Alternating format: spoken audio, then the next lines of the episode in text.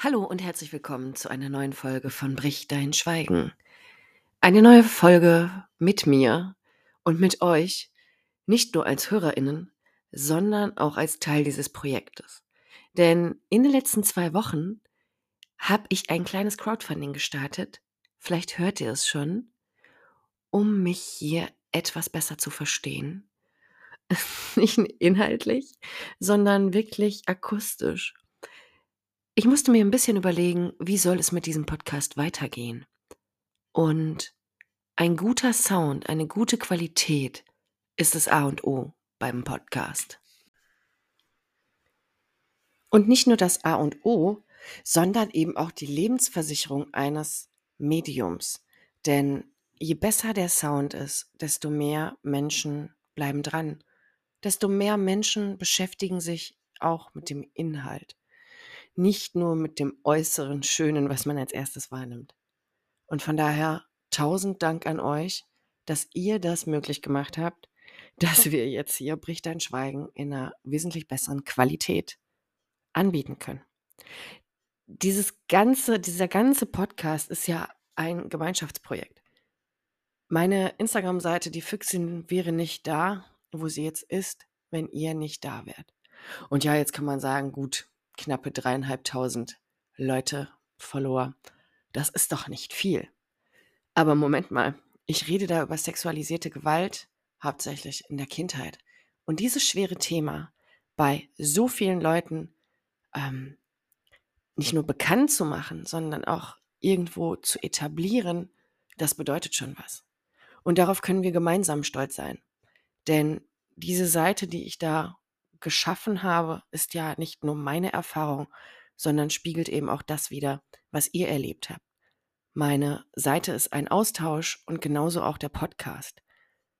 Die Inhalte, klar, ne? wir wissen, der Anfang war jetzt meine Geschichte, um da erstmal als Beispiel ähm, meines Weges voranzugehen. Aber alle anderen Themen, die man aufgreift, die Interaktion mit euch, euer Feedback, das geht alleine nicht. Ich kann mir hier ein absabbeln, wie ich möchte. Wenn mich keiner hört, dann kann ich es auch lassen. Aber ihr hört diesen Podcast. Ihr hört einen Podcast zu so einem schweren Thema.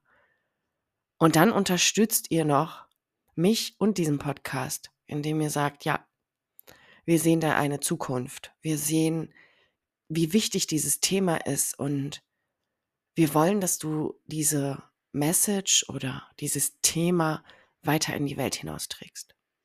Und dafür danke ich euch wirklich von ganzem Herzen. Ich werde mich mit Sicherheit hier noch so ein bisschen reinfinden müssen. Ich sage es euch, wie es ist.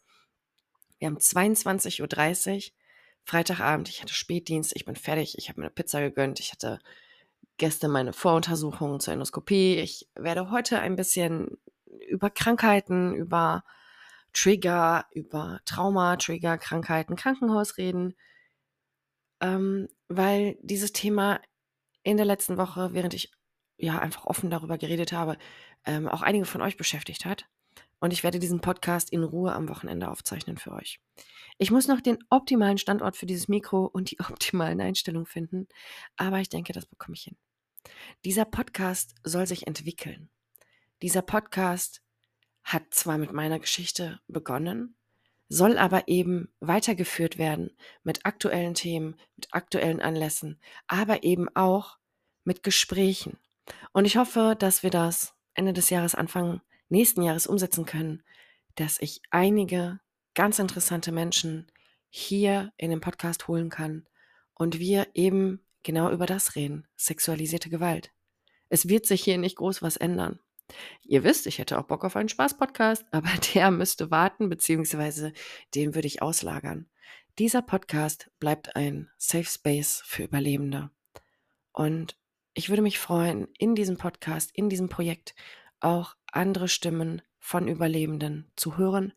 Und ich freue mich auf diese Entwicklung. Ich freue mich, dass ihr dabei seid, wirklich von ganzem Herzen. Und schauen wir mal, was wird. Kleines Meme musste ich einbauen. Viel Spaß mit der neuen Folge. So, hi, herzlich willkommen zurück. Ja, mittlerweile haben wir Sonntag. Ähm, ich brauchte etwas Zeit dazwischen. Ich nehme die Folge jetzt brühwarm auf. Und das richtig Weirde dieses Mal wird sein, dass wenn ich am Dienstag bei der Endoskopie bin, ihr genau das eben hören könnt, worüber ich jetzt rede. Ich mache nämlich jetzt eine aktuelle Folge zum Thema, ja, was bei mir gerade so los ist und was das mit meinem Trauma Hirn zu tun hat, was es mit meinem Trauma grundsätzlich zu tun hat, äh, was meine Ängste sind, wie gehe ich damit um. Und ich habe mir überlegt, ich schalte dann eine QA-Frage beziehungsweise eure Fragen immer mal wieder ähm, nicht in diese Folge, sondern wechselt das so ein bisschen ab, dass ich aktuelle Themen mache und dann wird es safe noch eine Folge geben, vermutlich sogar mehrere, bei denen ich eure Fragen beantworte. Also ich habe das nicht vergessen, ich habe es auf dem Schirm. Los geht's mit dem neuen Mikro.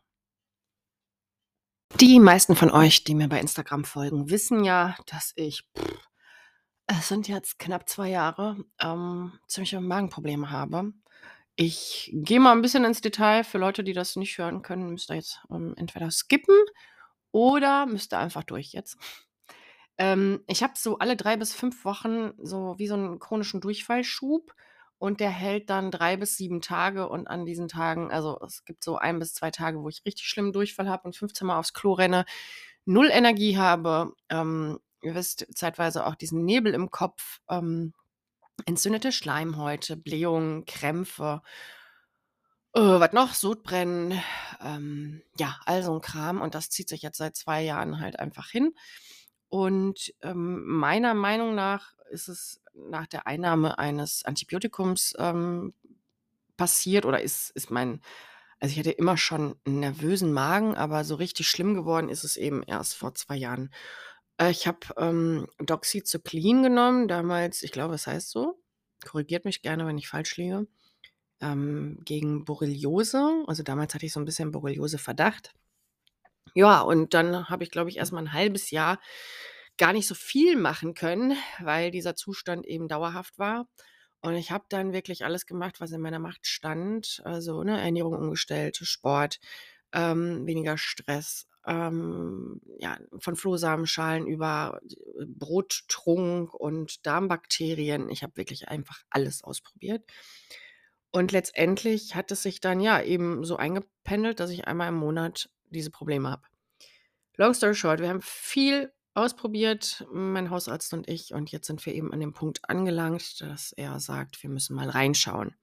Jetzt hatte ich am Donnerstag die Voruntersuchung und ähm, ja, so ein bisschen die Angst genommen, dass es was dramatisch Schlimmes ist, hat er mir schon mal. Stehen jetzt drei Sachen im Raum. Zum einen Reizdarm. Und da will ich einfach noch mal korrigierend sagen, viele denken ja immer, das ist komplett psychosomatisch. Also, er hat mir das aufgemalt. Das liegt an Därme liegen ja so aufeinander. Ähm, da gibt es ja halt Lücken quasi, ne, dass der Stuhl da nicht durch kann. Ähm, das ist zum Beispiel eins. Natürlich ist Psychosomatik, finde ich, immer bei jeder Erkrankung mit einzubeziehen, weil wir können Körper und Seele nicht trennen, auch wenn das weiß ich nicht, eigentlich ja der aktuelle Forschungsstand der Medizin, ähm, das auch Medizinern erzählen sollte. Aber ich habe eben oft, wenn ich bei Ärztinnen bin, den Eindruck, dass eben nicht auf die Gesamtheit Wert gelegt wird. Ich möchte hier aber nochmal betonen, dass es vielleicht nicht so schlau ist, Menschen zu sagen, ja, das ist psychosomatisch.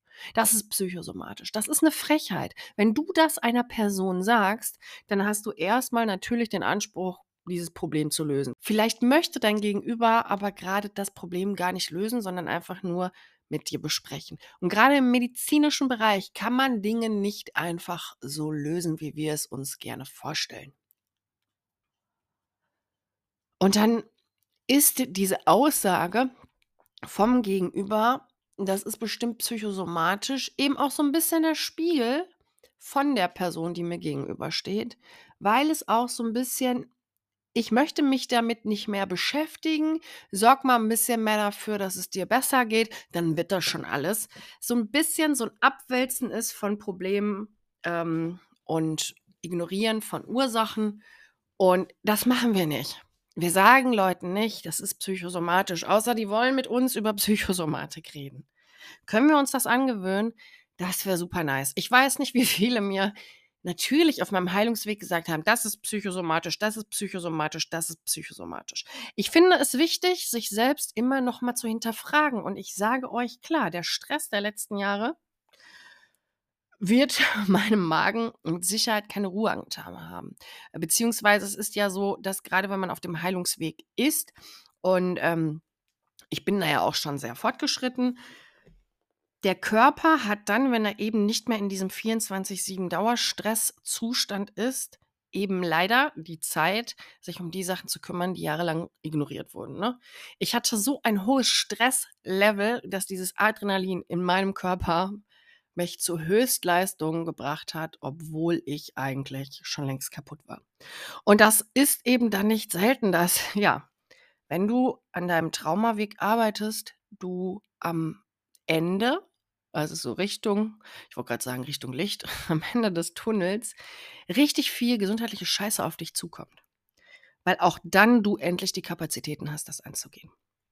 So, ich will jetzt gar nicht, gar nicht so viel palavern, obwohl es ist ein Podcast. das ist ja ein Laber-Podcast. Von daher möchte ich euch einfach meine Gedanken, meine Gefühle und ja, alles, was dazu gehört, schildern. Ja, und jetzt hatte ich diese Voruntersuchung bei einem Arzt im Boomeralter und was soll ich euch sagen? Ich bin natürlich komplett ernst genommen worden. Scherz. Wie sollte es auch anders sein? Ich bin eine Frau, ich bin eine Überlebende sexualisierter Gewalt. Auch unabhängig davon wäre es schon schwer, von einem Boomerarzt ernst genommen zu werden. Nun kenne ich meinen Körper sehr gut und wenn dann die Symptome aufgenommen werden und man darüber spricht und einem direkt, wenn man schon reinkommt, gesagt wird, ja, Sie haben nichts Dramatisches, im Prinzip können Sie wieder gehen und ich mit meiner frechen Schnauze dann natürlich direkt sage, oh geil, Spontanheilung, ja super, dann gehe ich wirklich wieder, ciao. Ähm, steht man trotzdem ein bisschen doof da, weil man denkt, also bei dem Arzt war mir jetzt irgendwie klar, okay, der findet sich selbst extrem geil, so Götter in Weiß. und hat so ein paar Witze eingebracht, wo ich so dachte, einfach gar nicht lustig. Hör mir bitte einfach zu. Hör mir bitte einfach zu und antworte oder handle nicht nach deiner Erfahrung. Die ist wichtig, die will ich dir auch nicht absprechen.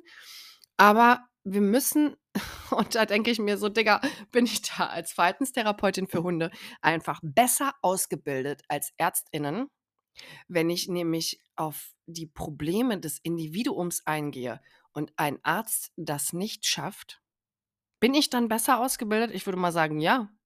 Ich bin besser ausgebildet, weil ich die individuellen Bedürfnisse einer Person sehe. Und ein Arzt sollte doch nicht nach Schema F gehen, ja, okay, das in 90 Prozent der Fällen so, sondern vor allen Dingen, wenn er mir noch erzählt, wie ganzheitlich er arbeitet, ich wollte gerade atmen sagen, arbeitet, ich auf die Frage nach meiner psychischen Gesundheit gewartet habe. Aber die kam natürlich nicht. Gut. Jetzt ist es so, dass ich am Dienstag, heute ist Sonntag, wie gesagt, wenn ihr das Dienstagmorgen hört, Dienstagmittag hört, liege ich da gerade mit einem, ja, mit einem Hemd, was hinten offen ist, irgendwo auf so einem Metalltisch und mir wird ein Schlauch in den Popo geschoben. Das machen wir am Dienstag und ähm, ich wollte euch einfach gern also unabhängig, dass man von Ärztinnen nicht ernst genommen wird, darüber haben wir ja auch schon mal eine Folge gemacht, wollte ich euch so ein bisschen über mein Traumahirn äh, erzählen, beziehungsweise so ein bisschen mitnehmen, was jetzt in den letzten Tagen bei mir eigentlich einfach so los ist. Alles, was so mit Untersuchungen zu tun hat, außer Allgemeinmedizin, beziehungsweise auch da Blut abnehmen, ist auch absolut nicht mein Fall, aber alles in Richtung Krankenhaus, längere Untersuchungen, Untersuchungen, wo ich Kontrolle abgeben muss, ob das beim Zahnarzt ist oder ob das ja jetzt eine OP wäre oder Magen-Darm-Spiegelung, sowas in der Art oder Augenuntersuchung muss ich gerade mal eben durchgehen. Bei vielen hat man die Kontrolle, aber ich erinnere euch an die Situation, wo man mir als Kind diese Augenplättchen, diese, na, diese Goldplättchen in die Augen unten ins Lid gelegt hat und dann irgendwelche Ströme gemessen wurden, während ich auf so ein äh, Schachbrettmuster geguckt habe. Also sowas, das ist etwas, was mir natürlich Angst macht, weil ich ein Kontrollfreak bin, ja. Und ich will auch dazu noch mal ganz klar etwas sagen. Also ich, ich schreibe das ja auch bei Insta mal so, mein Traumahirn. Ähm, ich also rein wissenschaftlich weiß man ja eben auch, dass Trauma die Hirnmasse verändert, dass eben auch unwiderruflich Dinge geschädigt werden. Ähm, ich wollte da am Anfang gar nicht so doll einsteigen, also als es jetzt erstmal darum ging, für mich zu verstehen, was ist da mit mir passiert und was hat das auch eben nachhaltig mit mir gemacht, ähm, weil es eben so ein Punkt ist, der schwierig zu akzeptieren ist, wenn man versteht, äh, ja, dass das Gehirn und ähm, dass der Körper auf eine schlechte Art und Weise modifiziert wurde durch das, was uns passiert ist, ja. Ganz klar. Natürlich verändert sich unser Traumahirn im Laufe der eigenen Aufarbeitung, dem des des eigenen Heilungsweges, aber eben auch noch danach. Aber nicht von alleine. Das ist etwas, was ihr selbst anpacken müsst, wenn ihr es verändern wollt. Dass ich Sicherheit und Kontrolle mag, ist ja jetzt kein Geheimnis. Dass das bei vielen Überlebenden so ist, ist, glaube ich, auch kein Geheimnis.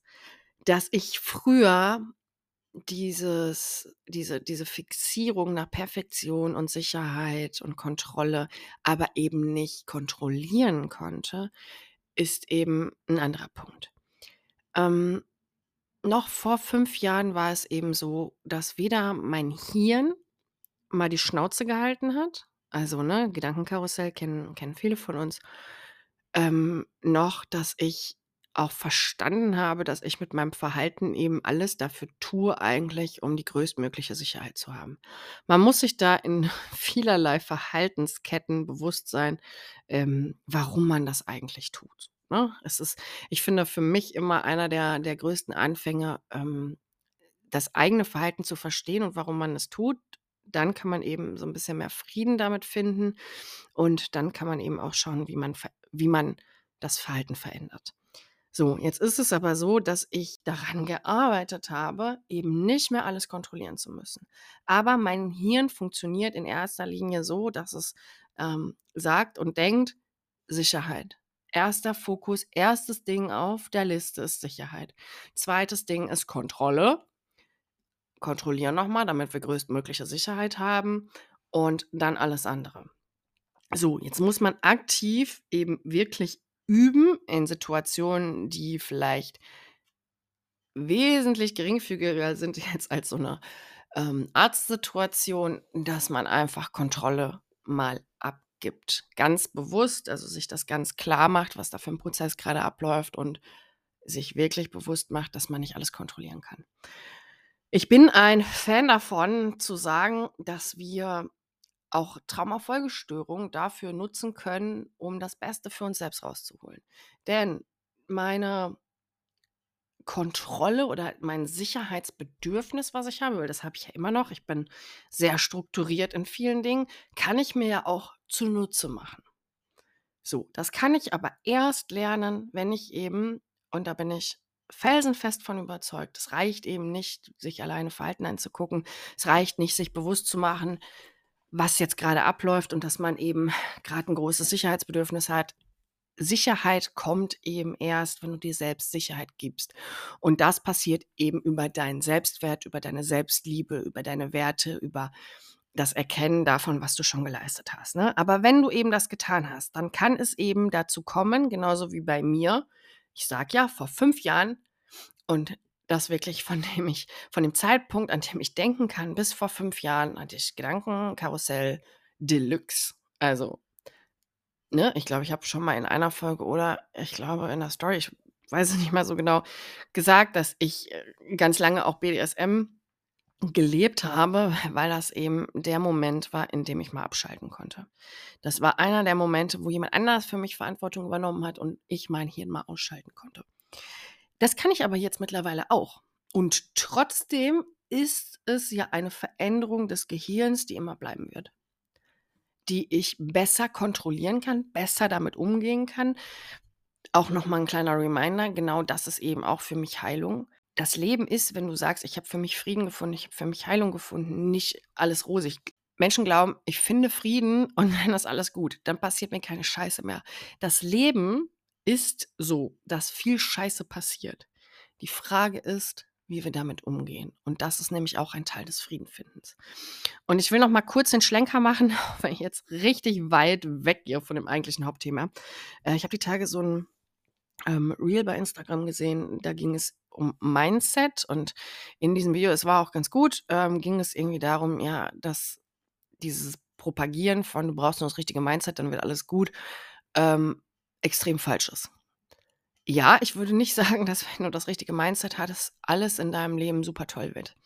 Aber als eine Person, die 31 Jahre, was heißt, kein, ich, ich hatte kein Mindset. Ich bin davon ausgegangen, dass mir immer das Schlechte im Leben passieren wird. Und dieses Mikro ist so gut, dass man irgendeinen Vogel da draußen jetzt gerade hört ihr? Schreien hört. Das ist Wahnsinn. Okay, ich schweife schon wieder vom abschweifenden Thema ab. Ähm,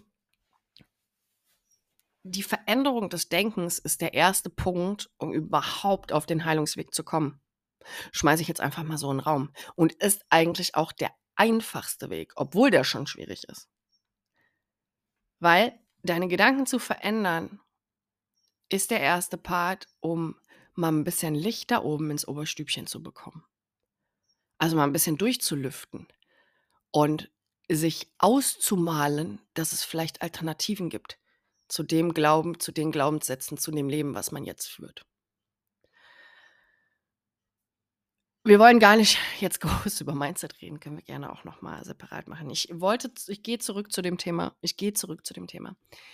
Ähm ich hätte nicht gedacht, dass mein Traumahirn komplett damit überfordert ist, zu gucken, was darf ich jetzt vorher essen. Für alle, die äh, ja keine Ahnung von den Endoskopien haben, so wie ich vorher, man darf sieben Tage vorher schon keine Körner und Samen und so mehr essen. Und dann geht das also wie so ein Countdown weiter runter. Ich bin jetzt zwei Tage vorher ähm, ab dem dritten Tag vorher darf man halt eben auch eigentlich ähm, ja, keine Hülsenfrüchte, kein, keine, ähm, jetzt will die ganze Zeit Cornflakes sagen, was meine ich gar nicht, kein Müsli, keine ähm, Hülsenfrüchte, keine Milchprodukte, kein Vollkornprodukte und so weiter essen. Heute darf ich zum Beispiel auch ähm, kein Obst, also ne, Obst mit Kernen durfte man sowieso nicht essen, auch keine Erdbeeren oder Himbeeren, wo Minikerne bei sind. Ähm, heute darf ich zum Beispiel kein Obst mehr essen. Alles nur noch, wenn püriert. Und ja, ich habe ja ein Thema mit Essen. Also, ne, ich hatte jahrelang eine extreme Essstörung in beide Extreme und pf, ich bin bei beim Thema Essstörung bin ich wirklich an dem Punkt, dass ich sage, ich glaube, das geht nie ganz weg. Das ist etwas, was man immer ja, beobachten muss. Und das hat mich jetzt wirklich extrem gestresst, weil du kriegst eine Liste mit Sachen, da stehen Sachen drauf, die du nicht essen sollst. Anstatt dass man einfach eine Liste mitgibt mit Sachen, die man essen darf. Das wäre wesentlich einfacher für mich. Das heißt, mein Hirn hat die ganze Zeit versucht zu berechnen, was geht, was geht nicht, was geht, was geht nicht. Ich liebe Essen, ich liebe Kochen. Auch als Entspannung koche ich extrem gerne. Ich ähm, liebe es auch am Wochenende da einfach zu kochen und so ein bisschen, ja, 'n Podcast dabei zu hören und und ja, mich einfach dabei zu entspannen und was Neues auszuprobieren. Das macht mir einfach extrem Freude. Ähm, das ist aber, glaube ich, gar nicht so schlimm, aber dieser diese Angst auf der einen Seite irgendwie was Falsches zu essen und dass die Untersuchung dann nachher nicht klappen kann, weil ich da irgendwo einen Korn im Darm im Darm habe, ähm ist etwas, was mich wirklich beschäftigt hat. Also, ich will jetzt nicht sagen, Gedankenkarussell war da. Es war eher so ein ja, so 'n Kinderriesenrad. Kennt ihr die? Es war einfach so so 'n kleines Kinderriesenrad. Nicht die großen, sondern wirklich so 'n kleines, was in meinem Kopf tülülü die ganze Zeit mir auf 'n Sack gegangen ist. Ich habe dann jetzt auch 'n bisschen entspannt ich habe natürlich viel dazu gelesen, dann fängt man an, auf unterschiedlichen Seiten etwas zu lesen und dann kriegt man natürlich unterschiedliche Ergebnisse. Das hat meinen Kopf immer noch mehr, ähm, K.O. gemacht und man muss sich dann tatsächlich, wenn man das schon geübt hat, immer wieder 'n Realitäts Check machen und sich fragen, ist das wirklich so? Ist dies, das so? Ähm, und dann muss man diese Gedanken auch stoppen. Der nächste Punkt, der für mich schwer ist, ist einer, ich weiß gar nicht, ob ich im Podcast, ich habe auf jeden Fall in meiner Story darüber geredet. Ich bin ja nach der schweren sexualisierten Gewalt in der Kindheit, ähm, ich glaube ein Dreivierteljahr später, bin ich wegen extremer Schmerzen im Kopf ins Krankenhaus gekommen. Ich muss dazu sagen, als die Schmerzen losgingen, war ich noch bei Freunden in Hamburg. Und mein Täter sollte mich, ähm, abholen. Also, ich war ganz alleine dort. Ich bin da alleine hingefahren mit dem Zug. Man hat mich da einfach reingesetzt. Ich bin da hingefahren und mein Täter und, ja, meine Großmutter sollten mich abholen. Und dann, ich glaube, 1, 2 Tage, ah, vielleicht auch, äh, 3, 4, 5, 6, 7 Tage, ähm, bevor die Abholung war weil mir fällt grad ein, ich glaube, die sind haben ihren eigenen Urlaub früher abgebrochen, um mich dann abzuholen. Auf jeden Fall hat mein Körper gemerkt: „Ey, ich soll wieder zu diesen Leuten und, ähm oder ich soll wieder zu meinem Täter.“ Ich kannte ja diese Leute, ne? Das waren ja enge Familienmitglieder.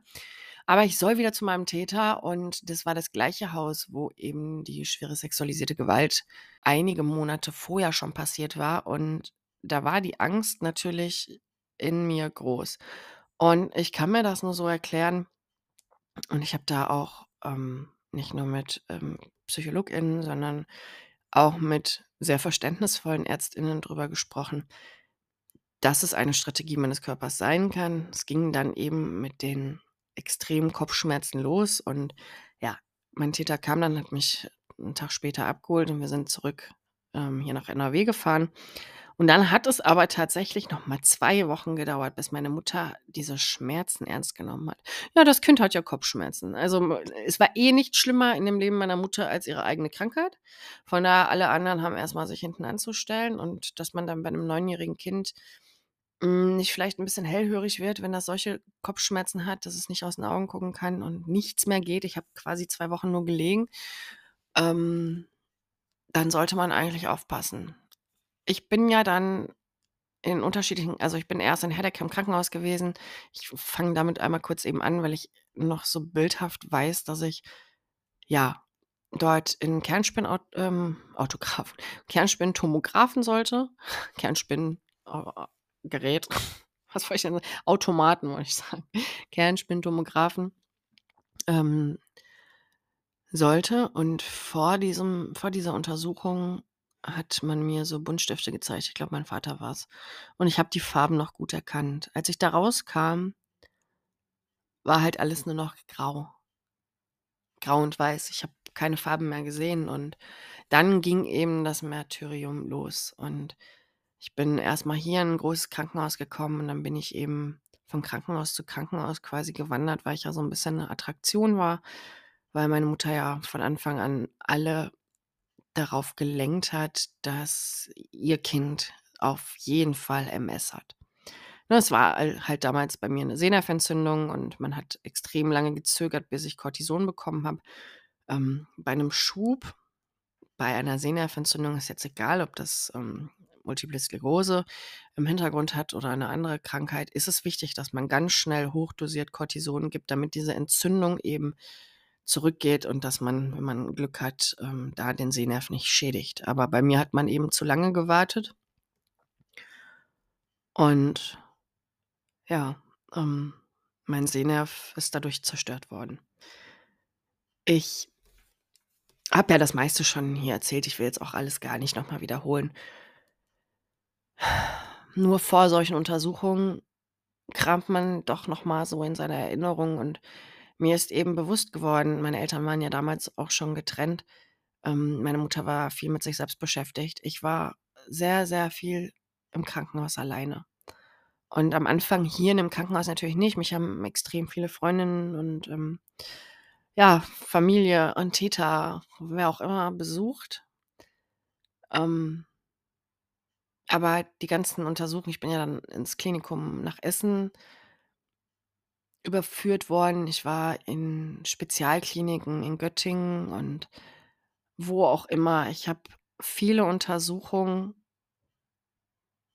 alleine machen müssen und nicht so untersuchen: „Guck mal hier auf 'ne Wand und zähl mal die die Buchstaben und und Zahlen, die da sind.“ Sondern halt, ne, wie wie grade von diesen von dieser Untersuchung mit den Augenplättchen, ähm, von diesen Goldplättchen. Da wurde ich abends einfach abends abgeholt und dann wurde diese Untersuchung noch mit mir gemacht und es war spätabends und ich war todmüde und es hat mir keiner gesagt, was passiert. Ähm, ich bin zwischendurch immer mal wieder abgeholt worden. Man hat mir Blut entnommen oder wie ich auch in meiner Story in der letzten Woche gesagt habe, ich hatte ähm, einen Zugang im Arm und man hat da ja täglich irgendwie Blut abgenommen. Man hat, weiß ich nicht, alle Untersuchungen gemacht, die man machen konnte anscheinend in den 90ern. Und niemand hat da mit mir gesprochen. Man hat einfach gemacht. Und irgendwann sollte es nochmal zum Blutabnehmen gehen. Und da hat aber dann schon jemand gesagt, ja, der Zugang, der ist ja, dass wir brauchen sauberes Blut, wir brauchen sauberes Blut. Da kommt ja jetzt nichts mehr raus. Der ist ja schon zwei Wochen, liegt der Zugang da oder vier Wochen.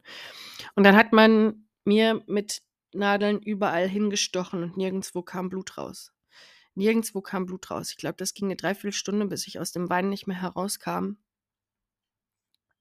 weil nirgendwo Blut rauskam. Und es hat einfach wehgetan. Und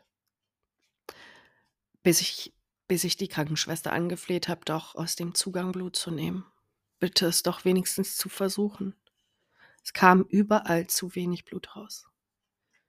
Und dann geht sie an den Zugang und füllt die Kanülen ab und ähm, sagt, ja, geht ja doch. Und dann wirst du zurück in dein Zimmer gefahren und niemand ist da. Niemand ist da, der dich tröstet. Niemand ist da, der dich sieht. Niemand ist da, der sagt, hast du gut gemacht. Bin stolz auf dich.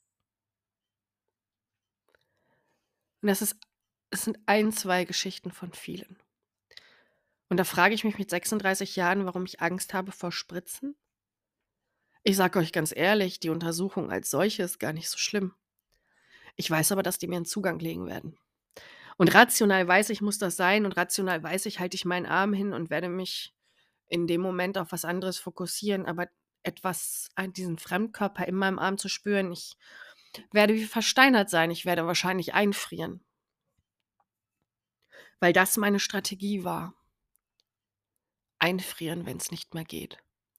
Ich habe schon als Kind einen Glaubenssatz entwickelt, der mir wahrscheinlich das Leben gerettet hat. Ich habe von klein auf den Satz gesagt, die können im Außen alles mit mir machen, aber niemand, niemand, niemand kommt in meine Seele. Die können mich von außen verletzen, so sehr wie sie wollen und möchten.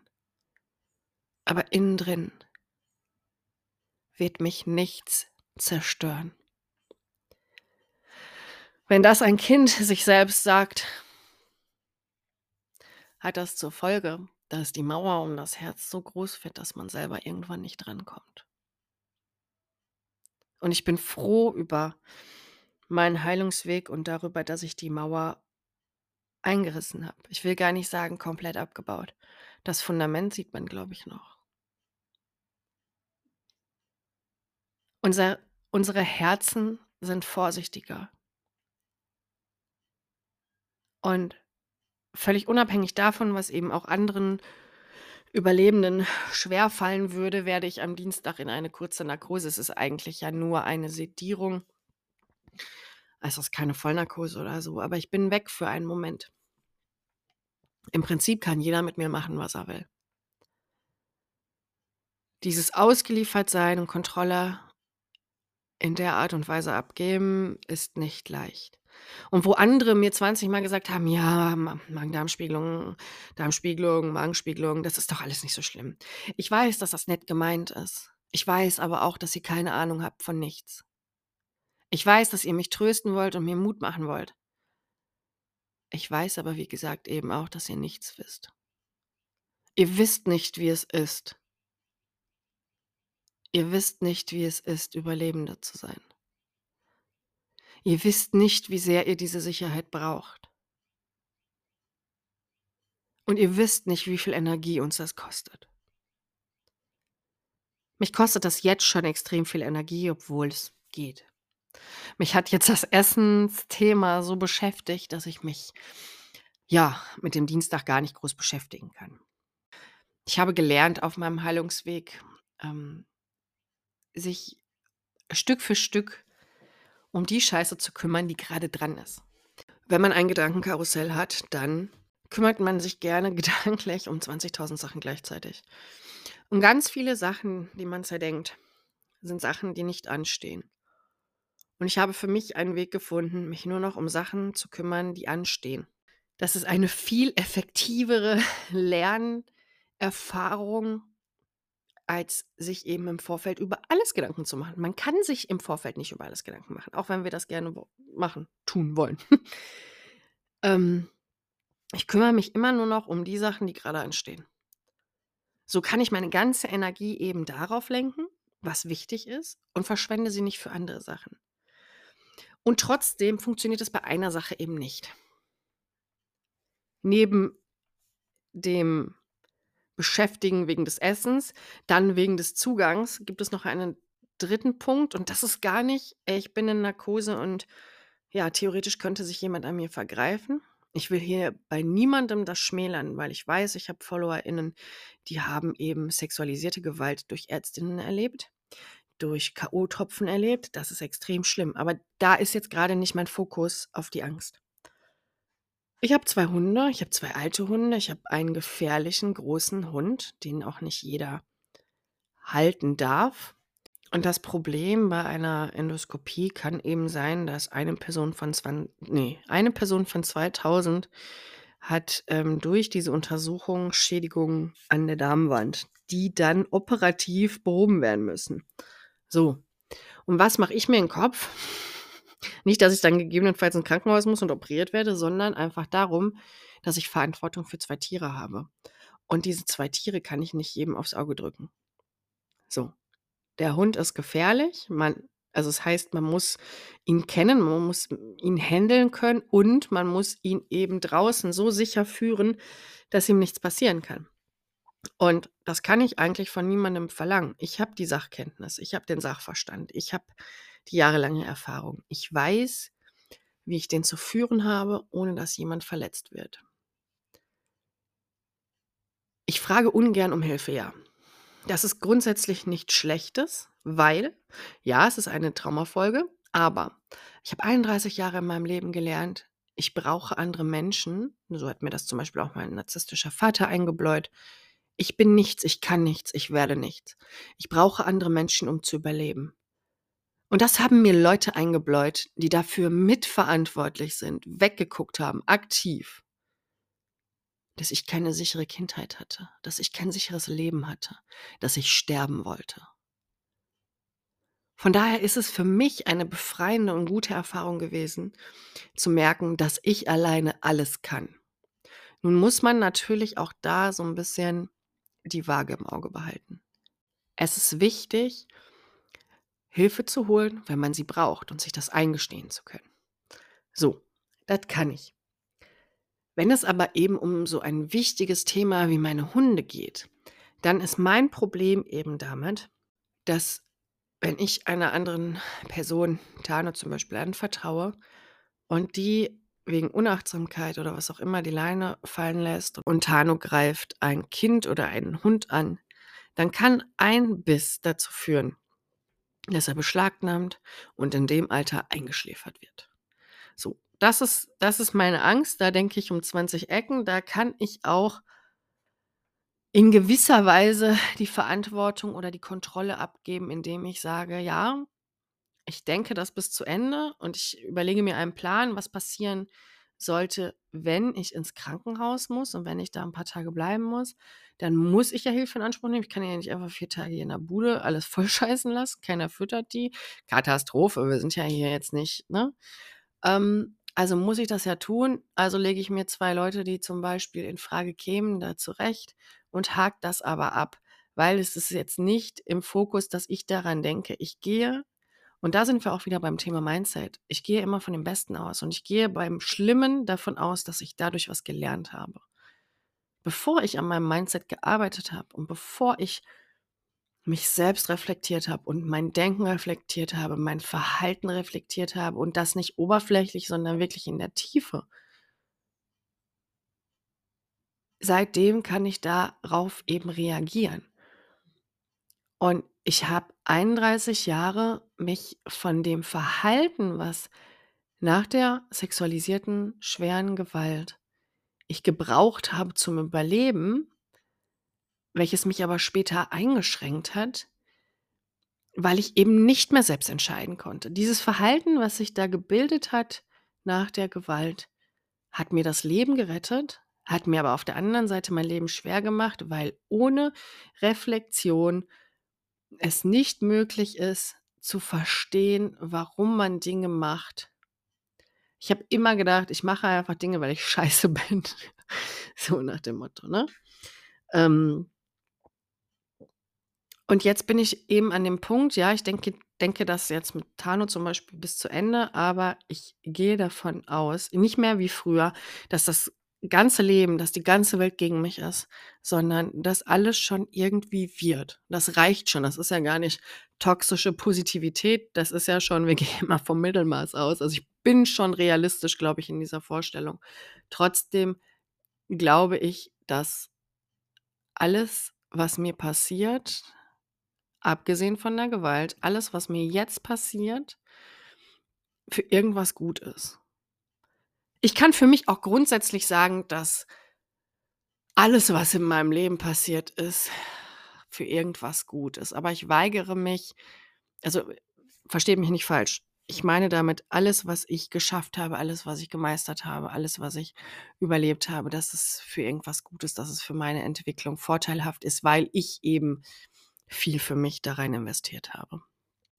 Ich will damit eben nicht sagen, dass das, was mir als Kind passiert ist, gut war.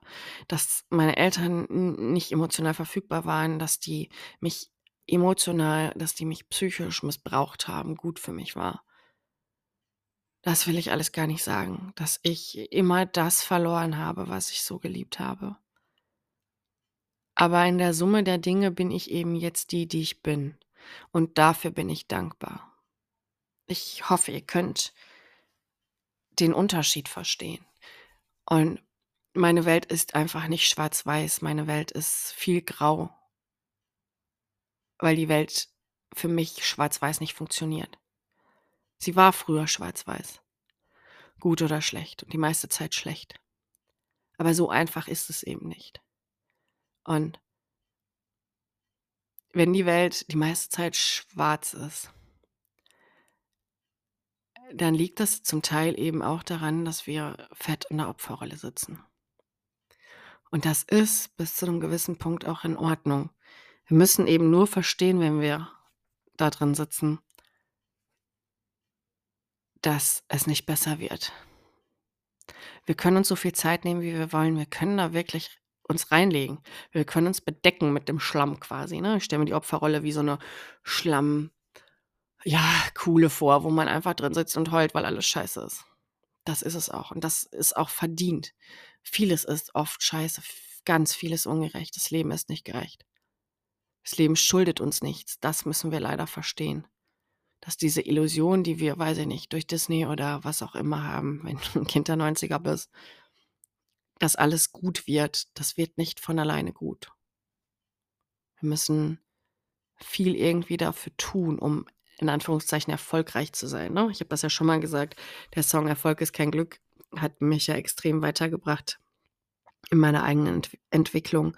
Ähm, wenn ich über Erfolg rede, meine ich jetzt gar nicht was Berufliches.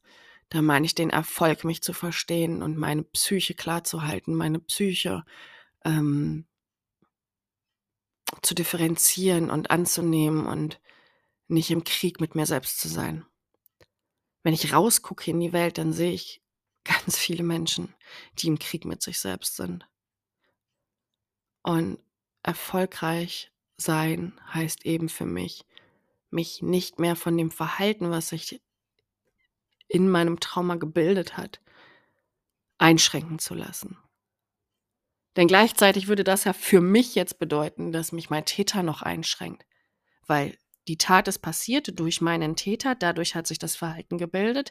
Das Verhalten schränkt mich heute noch ein. Also in meinem Kopf Reaktionskette, dass mich mein Täter immer noch einschränkt.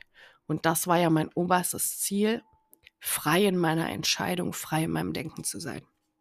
Warum ist das wichtig? Weil natürlich mein Traumahirn jetzt sagt, drück dich doch davor. Sag doch ab. Mach doch nicht. Der hat doch quasi schon gesagt, das ist nichts Schlimmes. Rufst du morgen an, machst du nicht. Es ist sowieso so stressig. Musst du noch abführen morgen und übermorgen, dann musst du dir ein Taxi bestellen. Dann bist du auf andere Leute angewiesen, die dich auch noch abholen. Sag doch ab. Da kriegst du auch keinen Zugang. Dann kannst du morgen auch essen, da musst du nicht 24 Stunden nüchtern sein. Ich habe einen freien Willen. Ich lasse mich nicht von meinem Geist im Kopf verarschen, von meinem Traumageist, der sagt, hier ist sicherer, bleib hier in deinen eigenen vier Wänden und mach nichts. Meine Gesundheit ist wichtiger. Da, wo mein Trauma-Hirn versucht, mich von abzuhalten, da ist ganz viel Potenzial. Und deswegen möchte ich einfach euch nur noch mal daran erinnern, wie wichtig es ist, fürsorglich für sich zu sein, auch wenn der Kopf sagt, mach's nicht. Gerade Dinge, die die Gesundheit angehen, auch da muss ich mir in die eigene Nase fassen. Vorsorgeuntersuchung ist nicht mein Ding. Aber die Gesundheit ist das Wichtigste, was wir haben. Ob die mentale oder die physische. Wir müssen dafür kämpfen. Nicht für irgendwen, sondern für uns selbst. Wir sind es uns selbst schuldig. Nicht immer 24-7. Ich höre immer so eine Instagram-Kommentarstimme, die sagt, ja, aber jetzt gerade kann ich nicht. Ja, völlig cool. Ich sag ja, es gibt nicht nur schwarz und weiß. Es gibt Phasen, da hängt man durch. Ich habe letztes Wochenende, glaub mal, wie ich durchgehangen habe. Ja, ich habe mich selbst bemitleidet auf dem Sofa, was ich für ein armes Mäuschen bin. Und heute stehe ich wieder hier und sage, nix armes Mäuschen. Ich hole mir die Welt zurück. Was kostet die Welt? Ich hole mir meine Gesundheit zurück. Ich hole mir meine Freiheit zurück, indem ich daran arbeite, irgendwann kündigen zu können. Ich schulde meinen Träumen noch so viel Leben. Und das Leben ist kurz. Mir wird das irgendwie gerade diesen Sommer, Herbst extrem bewusst. Und natürlich ist der Gedanke an das, was uns passiert ist und auch an unsere TäterInnen immer wieder da. Bei, bei vielen, die vielleicht auf dem Weg Richtung Frieden noch am Anfang sind, sind diese Gedanken immer mehr da. Und genau dabei hilft dann aber ein ja, Mindset, was in die Zukunft gerichtet ist und nicht in die Vergangenheit. Ihr wisst, ich bin voll dafür, sich alles anzugucken, was war und das zu betrauern und anzunehmen, aber auch zu begreifen, was man selbst geschafft hat. Aber ich bin eben auch dafür, dass wenn man dieses Leben in irgendeiner Art und Weise haben möchte, feiern möchte, leben möchte, dass man dann versucht, den Blick von nach hinten nach vorne zu wenden. Und es wird euch auf eurem Heilungsweg ganz oft begegnen, dass ihr Angst habt. Ich habe, Digga, ich bin 36, ich habe Angst davor, wenn die mir den Zugang legen. Nicht nur, weil es ein unangenehmes Gefühl ist und weil ich weiß, ich werde einfrieren, weil ich mich nicht bewegen möchte, weil ich das nicht spüren möchte in meinem Arm, sondern auch, obwohl ich meine Scham in so vielen Bereichen abgelegt habe, ich ganz genau weiß, okay, wenn ich weil ich auch die Erfahrung gemacht habe, ne, zum Beispiel beim Blutabnehmen, dass jemand ansetzt und ich sage: „Moment, ich brauche noch einen Moment.“ Ne, und dann eben das auch wieder hilft, auch noch mal 'n kleiner Reminder, was ich seit 100 Jahren 120 Jahren predige: Macht Atemübungen, wenn ihr entspannt seid. Und dann steigert das in Ablenkung, zum Beispiel einfach vor der Haustür, wo Autos herfahren, Leute hergehen. Stört euch nicht an denen. Gebt einen Fick auf alles um euch herum. Konzentriert euch auf eure Atmung. Das wird das sein, was mir am Dienstag wieder den Arsch rettet. Trotzdem habe ich Angst davor, dass Leute gucken und sagen so oder meinen Arm festhalten und es einfach reinmachen, ohne mit mir zu reden, ohne mir zu sagen, zu erklären, was los ist, weil mich das natürlich an früher erinnert. Aber ich bin jetzt eine andere Person. Ich bin jetzt erwachsen. Ich kann selbst, wenn ich auf dem Tisch liege, noch gehen. Das werde ich nicht machen, aber diese Möglichkeit im Kopf zu haben, dass ich nicht mehr ausgeliefert bin, wie ich es früher mal war, ändert schon viel. Und dann eben dieser Punkt, dass ich mich nicht verstecken muss. Ich habe mir meine Vergangenheit nicht ausgesucht. Deswegen kann ich auch sagen, ich bin Überlebende sexualisierter Gewalt. Ich habe schlechte Erfahrungen im Krankenhaus gemacht. Können wir bitte das Tempo ein bisschen? Ich weiß, hier sind viele auf der Warteliste. Ich brauche eine Sekunde, um mich zu regulieren. Ich kann für mich einstehen, weil ich die wichtigste Person in meinem Leben bin. Da kommt niemand ran. Ich kann für mich einstehen.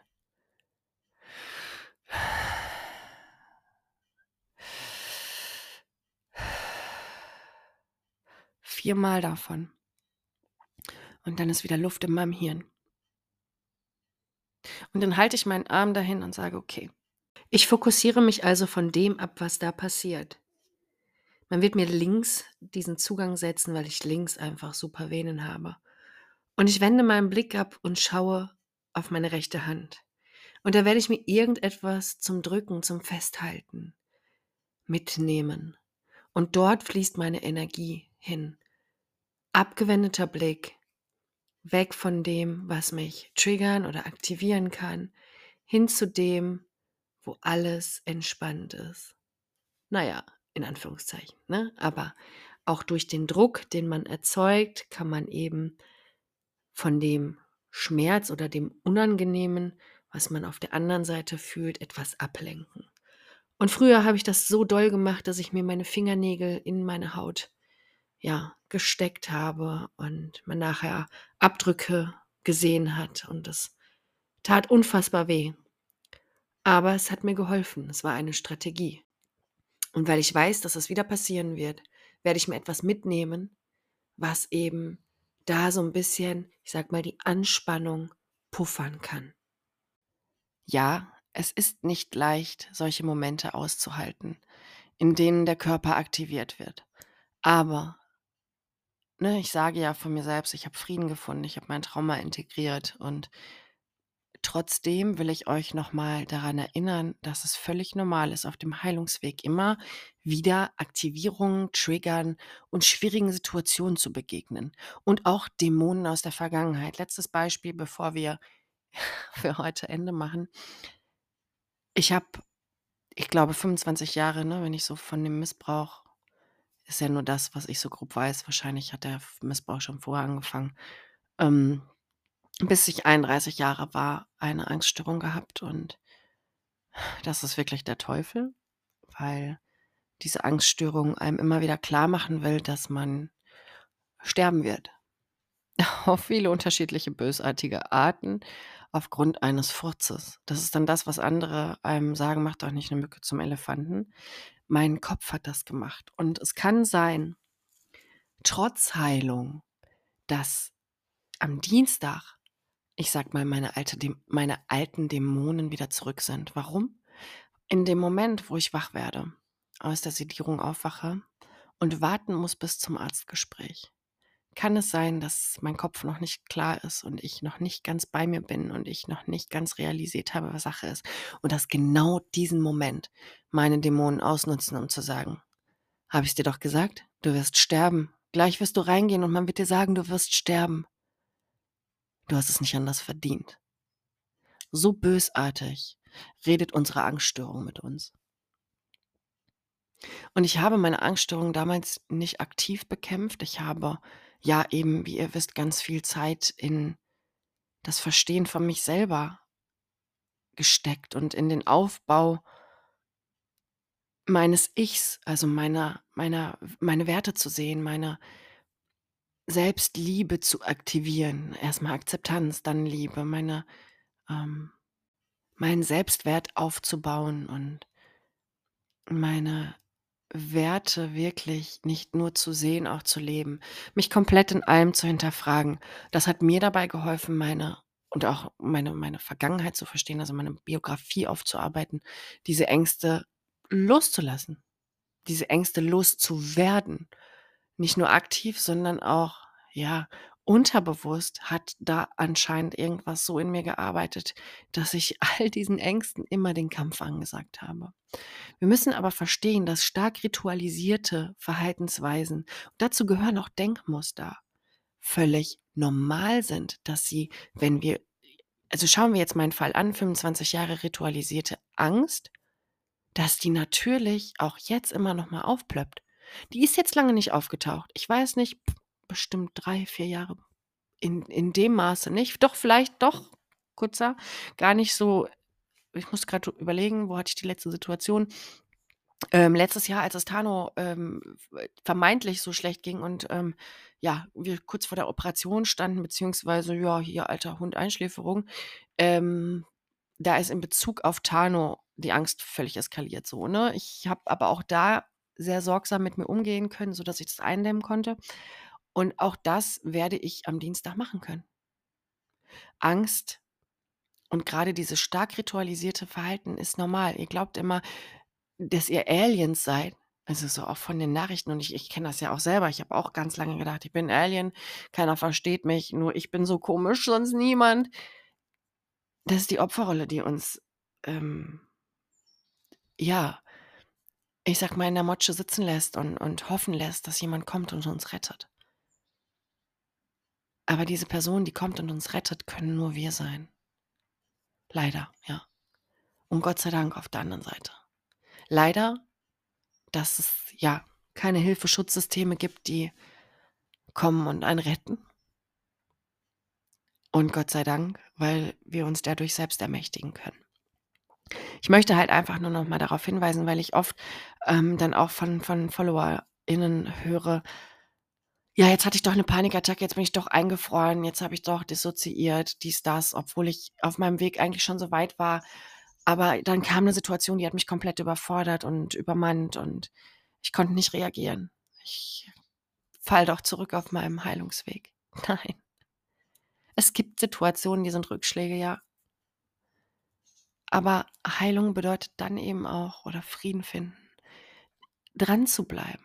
Ob das Hundetraining ist, im Hundetraining würde ich dir nichts anderes sagen. Ja, du hast Rückschläge, aber es wird sich dauerhaft ändern, wenn du dran bleibst. Wenn du dich wie so 'n kleiner Terrier festbeißt, dann wirst du sehen, dass sich langfristig etwas ändert. Und es ist normal und ich möchte das normalisieren. Letztes Wochenende saß ich hier aufm Sofa. Ich sage jetzt auch gar nicht warum, wieso, weshalb und habe gedacht, ich glaube ma glaube, meine Depressionen sind zurück. Ich habe ja immer also, ich bin Verfechterung ich bin Verfechterin der Meinung für mich selber jetzt, dass meine Depression weg ist. Ich kenne andere Stimmen, die sagen: „Depression wirst du niemals ganz los.“ Ähm, da saß ich und habe gedacht: „Scheiße, was ist, wenn die jetzt kommt?“ Aber ich weiß ja eigentlich, was ich tun muss, damit die eben nicht wieder aufkommt.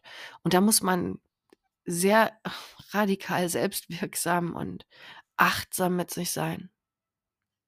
Und muss Leuten die Türen zuknallen, ob beruflich, privat, was auch immer, und so krass auf dich achten. Die werden nicht zurückkommen, aber dass die anklopft, ob das Angst ist, die anklopft, ob das Depressionen sind, die anklopfen, ob das andere Störungen sind, die anklopfen. Immer mein Traumahirn klopft die ganze Zeit.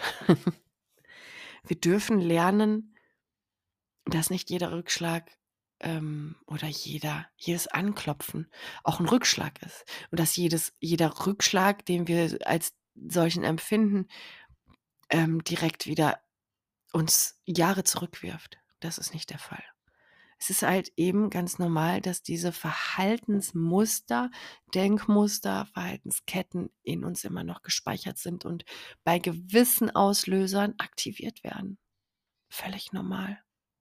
Völlig normal. Bei Hunden würde man sagen: „Ja, völlig normal. Müssen wir jetzt okay, sind wir vielleicht 'n Schritt zu schnell gegangen, gehen wir 'n Schritt zurück, setzen da wieder an oder wir fangen von vorne an und starten wieder.“ Wir beißen uns fest.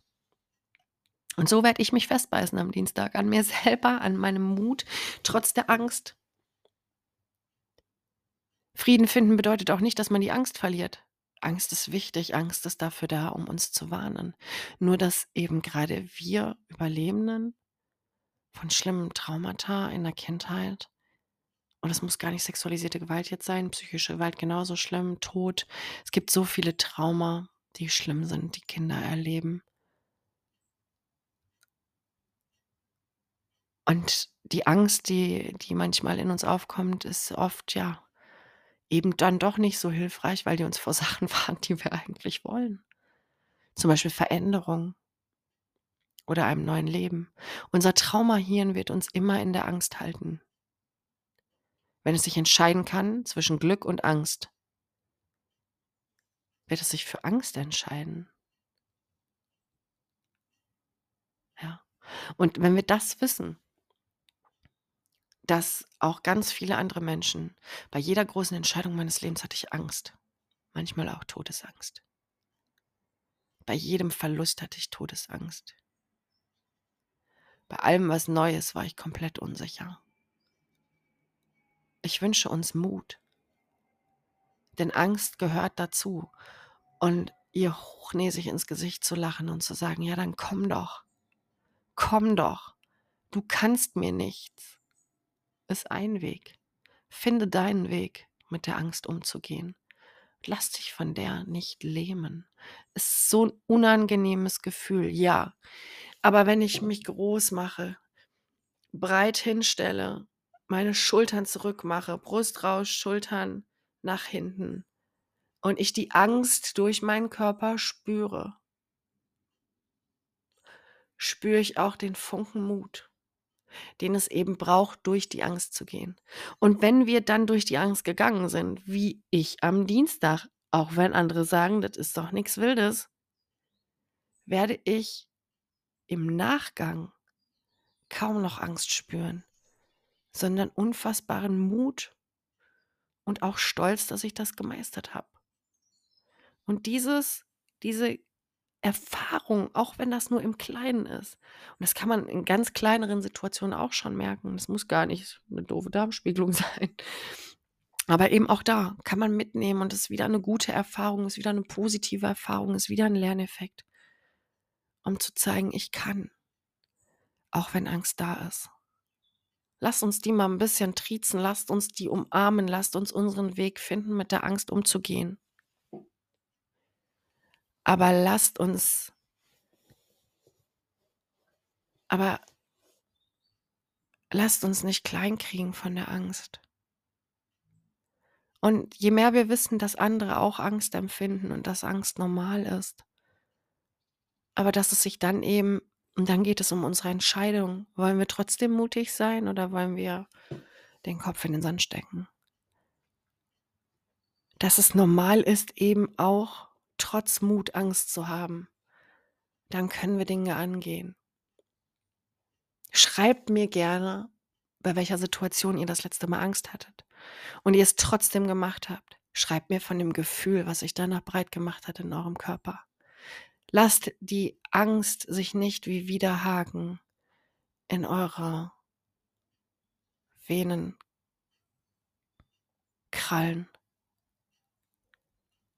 Gebt der Angst den Raum, den sie verdient, aber nicht einen ganzen Ballsaal. Pusht sie nicht, aber fordert sie doch heraus. Drückt mir die Däumchen ich wünsche euch Mut für die nächsten zwei Wochen. Ich wünsche euch Mut bei was auch immer euch gerade belastet. Ich danke euch fürs Zuhören. Ich danke euch jetzt schon mal für eure süßen Nachrichten, weil ich weiß, die werden kommen. Wir hören uns in zwei Wochen. Alles Liebe, eure Vera.